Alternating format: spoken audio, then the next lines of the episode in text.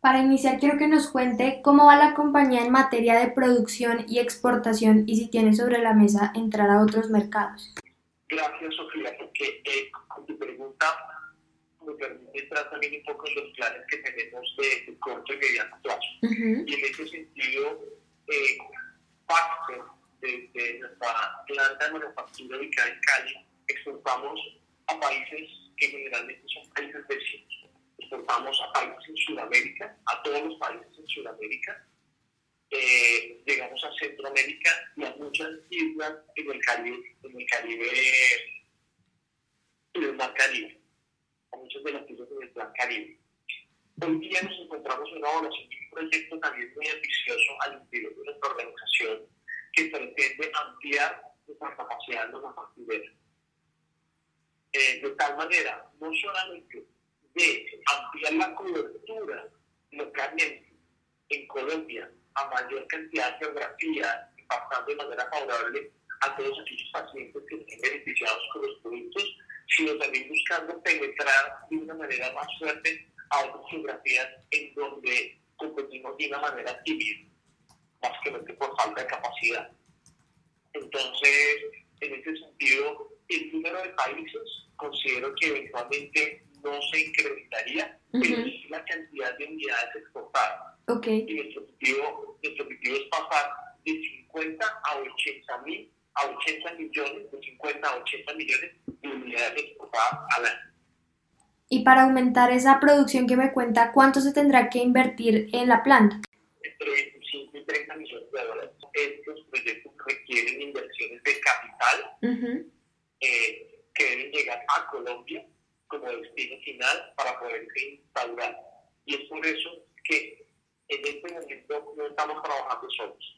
Ya las aprobaciones de capital no funcionan como hace algunos años de, de la la Llegaba en este momento eh, nuestra competencia en ese sentido, Sofía, va más allá de, las otras empresas que muchas veces nos encontramos en clínicas y hospitales, sino va más al interior de Banco y por qué Baxter a nivel mundial quisiera invertir la expansión de su planta en Colombia y no en otra geografía, no en otro continente incluso, donde eventualmente las condiciones deben ser más favorables. Entonces, es por eso que trabajamos incluso de la mano de organismos gubernamentales como ProColombia, con el objetivo de buscar traer esa inversión a nuestro país. Desde aquí poder masificar o ampliar la capacidad productora del país, porque va mucho más allá de las masas, también va en la generación de empleo y en los impactos de proyectos sostenibles con los cuales nos hemos vinculado de una manera determinada. Ahora centrándonos en el tema de UNICEF, eh, ¿cuánto se tardará en desarrollar este proyecto y en qué consiste? Sí, y, y esa pregunta también me da me da una vía, Sofía, uh de poder contar un poquito de los dos proyectos. El de UNICEF es algo que se está anunciando hoy y pretendemos comenzar a trabajarlo desde este año. Antes de eso quiero dejarte saber que desde hace más de dos años en una asociación con Ecovida se hablaba de los procesos de alimentación infantil, pero también de compensación hídrica en la región del Valle del Cauca mediante la restauración y protección de más de 20.000 hectáreas que, que, se ubican en la cuenca del río Arroyo Hondo y el río Cali, ubicados en el valle, evidentemente. Allí estamos trabajando de una forma lindísima con resultados ya fehacientes. Hablando de las familias, de la protección de estas, de estas hectáreas en un proceso de compensación eh, hídrica de tal manera de buscar neutralizar las emisiones de carbono como lo tenemos establecido de aquí a algunos años también.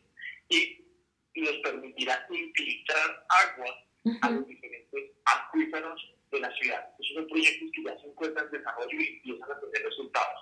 Desde el punto de vista de UNICEF, estamos confirmando una, en alianza con UNICEF un aporte de 1.5 millones de dólares cerca de 6 mil millones de pesos, de tal manera de poder llevar agua y acceso sanitario a comunidades a una de las poblaciones más afectadas en Colombia por falta de líquido, y es la Guajira, eh, donde tenemos comunidades indígenas, y tan solo el 4% de esta población tiene acceso a agua. Entonces, queremos apoyar las iniciativas del gobierno en alianza con UNICEF, de tal manera de poder llevar un proyecto sostenible de agua a más de mil niños, niñas, adolescentes, y esperamos en los próximos dos meses poder desarrollar ya estos proyectos en un periodo de tres años. Eso quiere decir que para el próximo año podríamos empezar a ver ya los primeros, los primeros resultados de este proyecto de largo aliento.